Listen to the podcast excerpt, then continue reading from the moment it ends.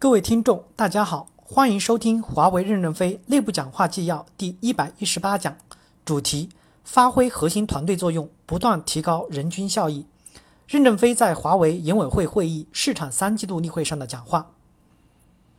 接上部内容，第六部分，研发体系怎样提高效率？怎样做好研发规划？效率不高与 IPD 的磨合阶段有很大的关系。实际上，我们现在是双轨制，是变排做双重的事情，一个是按现在的管理体系做，一个是因为流程流程打不通，老的方法也在做，这是一种浪费。到明年二月份出台整改的程序后，效率会有百分之十到百分之二十的提高。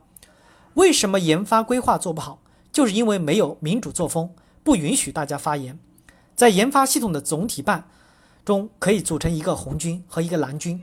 红军和蓝军两个队伍同时干，蓝军要想尽办法打倒红军，千方百计地钻他的空子，挑他的毛病。红军的司令官以后也可以从蓝军的队伍中产生，蓝军拼命地攻红军，拼命找红军的毛病。过一段时间，把原来蓝军中的战士调到红军中做团长。有些人特别有逆向思维，挑毛病特别厉害，就把他培养成为蓝军的司令。蓝军的司令可以是长期固定的，蓝军的战士是流动的。每个产品线都应该增加一个标准队伍，一个总体队伍，一个蓝军队伍。不要怕有人反对，有人反对是好事，不是坏事。这会改变我们的惯性思维，打破我们的路径依赖。举这个例子是要说，在总体方案的设计过程中，首先要有比较多的民主作风，把大家的意见进行归纳总结，得出正确的东西，把正确东西再进行讨论。这点要向印度人学习。印度人做事虽然慢，反反复复讨论方案。但方案讨论好后再干活，避免了返工。而我们是先干，干的不对再改，加班加点的改，这样浪费就非常多。另外，要组织一些跨部门的小团队到美国去收购一些小公司，到各大地区部搞客户需求调研，量身定制，提高研发规划的准确性。也可以在美国招聘一些人搞芯片设计。在美国搞芯片，并不是让大家移民到美国去，而是要在美国本土招当地人员，扩大芯片队伍。研发要。广开言路，要从高层着手。错误不算什么，谁能不犯错误？没有人是一贯正确的。有错误的人，经过改正以后，还是可以提起来的。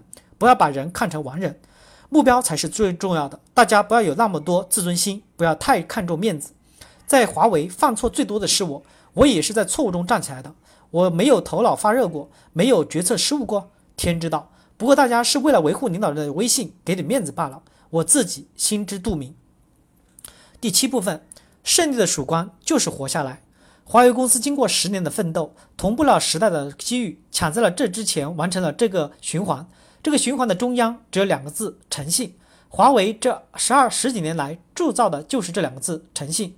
对客户的诚信，对社会政府的诚信，对员工的诚信。只要我们坚持下去，这种诚信创造的价值是取之不尽、用之不竭的。要认识到，我们花掉了很多钱，是要形成未来的财富。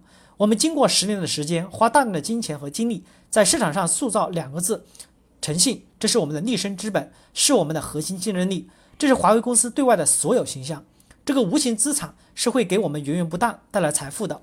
我们好不容易扩到现在的这个规模，经过了这样一个循环，而且已经基本完成了内部磨合，形成能够运作的体系，内部的人事关系基本平稳了。这些是难得的宝贵财富。大量的无形资产在组合中才能发挥作用。对我们的企业来说，只要我们的结构不散，组织不垮，前面烧掉的钱就会变成所有后来的无形财富，这些都是我们的增值财富。现在我们正处在一个好的时机，我们要享受以前投资的增值，要团结起来，使这个队伍不要散掉。只要我们能团结起来，共同奋斗，就没有过不去的坎。很多公司现在热血沸腾，还要准备做第二个思科，我认为没有那个时代了。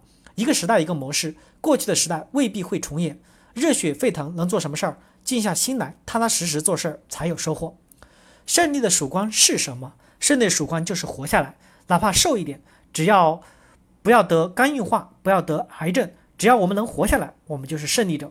冬天的寒冷也是社会进化的过程。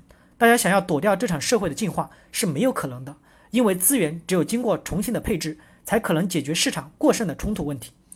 在度过这个最困难的时期，转变使我们自己能够有利于迎来困难的这方面，大家都有共同清楚的认识，要一起来想办法。公司现在有很多的措施，大家也都来想更多的措施。每个人都要围绕着自己的工作多想措施，想出新的机会点来，想怎么降低成本，想怎么提高服务，一定要动脑子去想。市场是不相信眼泪的，淘汰机制是十分残酷的。我们公司能不能活下来？最近西方有许多理论认为中国的经济是假的，数字是编造的。从过去的中国危险论转向中国崩溃论，实际上从中国的竞争力来看，从家电行业来看，中国的市场全是价格战。价格战的核心是向全世界展示了中国会有长远的时间进行低成本，是具有极强的竞争力的。但是中国需要高质量，如果没有高质量的低成本，这个低成本是没有价值的。所以，中国的高质量、低成本是有社会基础的。因此，我们公司的质量好、服务好、价格低，和西方公司相比是有优势的。只要我们努力，我们想象的目标和理想是会实现的。我们是世界上活得较好的公司之一。我们活得好，是我们有本事吗？我认为不是，是我们每一个人、每一个发展阶段、每一项策略都刚好和世界的潮流合拍了。对未来，我认为信息经济不可能再回复到狂热的年代。因此，信息产业只能重新走到传统产业的道路上来，它不会长期是一个新兴产业。信息产业由于技术越来越简单，技术领先的生产生市场优势不再存在，反过来是客户关系和客户需求。市场部、研发部、公司的各部门都要认识到这一点，大家要团结起来，一起为公司的生存而奋斗。感谢大家的收听。